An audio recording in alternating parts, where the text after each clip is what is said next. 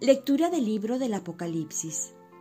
Yo, Juan, miré y en la visión apareció una nube blanca.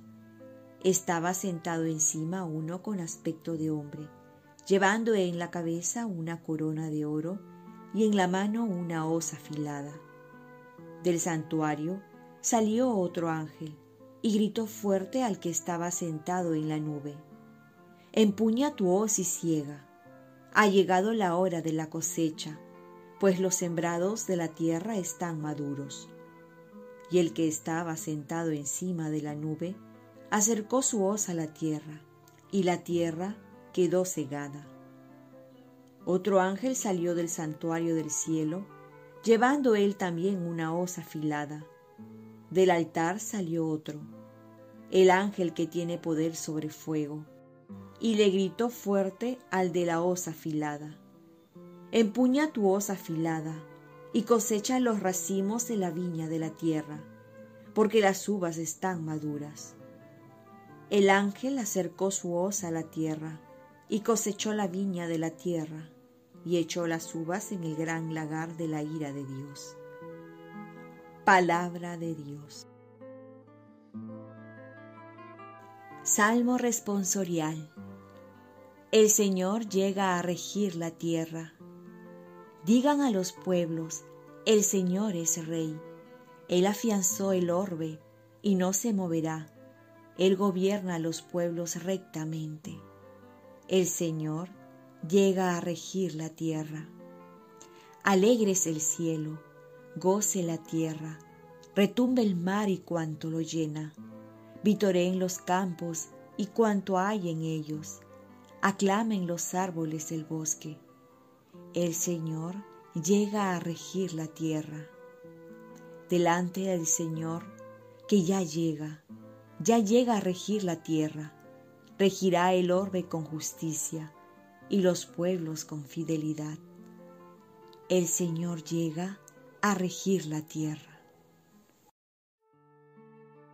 Lectura del Santo Evangelio según San Lucas. En aquel tiempo algunos hablaban del templo, admirados de la belleza de sus piedras y de las ofrendas que lo adornaban. Jesús les dijo, Esto que ustedes contemplan llegará un día en que no quedará piedra sobre piedra, todo será destruido. Ellos le preguntaron, Maestro, ¿Cuándo será esto y cuál será la señal de que todo esto está por suceder? Él contestó, Cuidado con que nadie los engañe, porque muchos vendrán usurpando mi nombre, diciendo yo soy, o bien el momento está cerca. No vayan tras ellos. Cuando oigan noticias de guerras y de revoluciones, no tengan pánico, porque eso tiene que ocurrir primero, pero el final no vendrá enseguida. Luego les dijo, se alzará nación contra nación y reino contra reino. Habrá grandes terremotos y en diversos países epidemias y hambre. Habrá también cosas espantosas y grandes señales en el cielo. Palabra del Señor.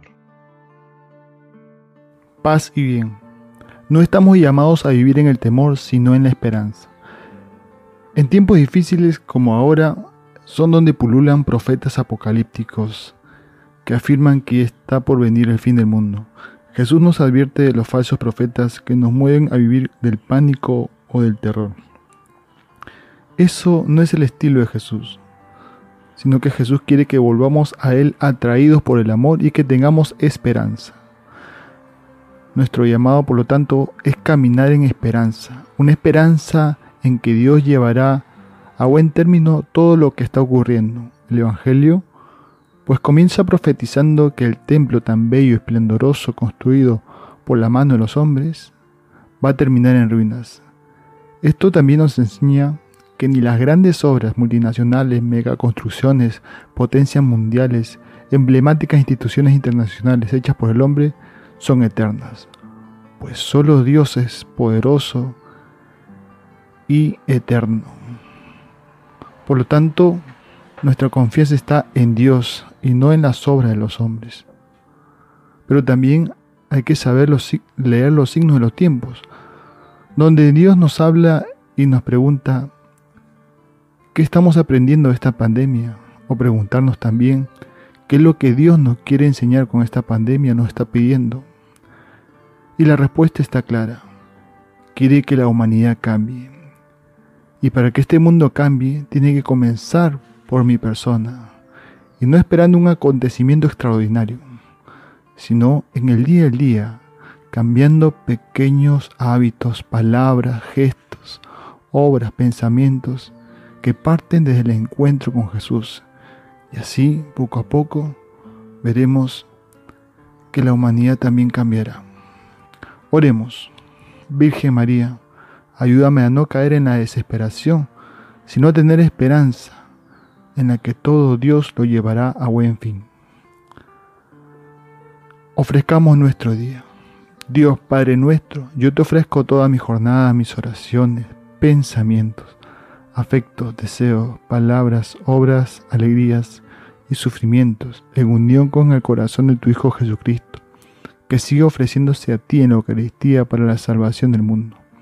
Que el Espíritu Santo que guió a Jesús sea mi guía y mi fuerza en este día, para ser testigo de tu amor.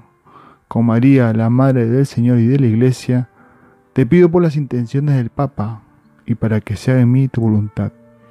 Y la bendición de Dios Todopoderoso, Padre, Hijo y Espíritu Santo, descienda sobre ti y te cuide de todo mal.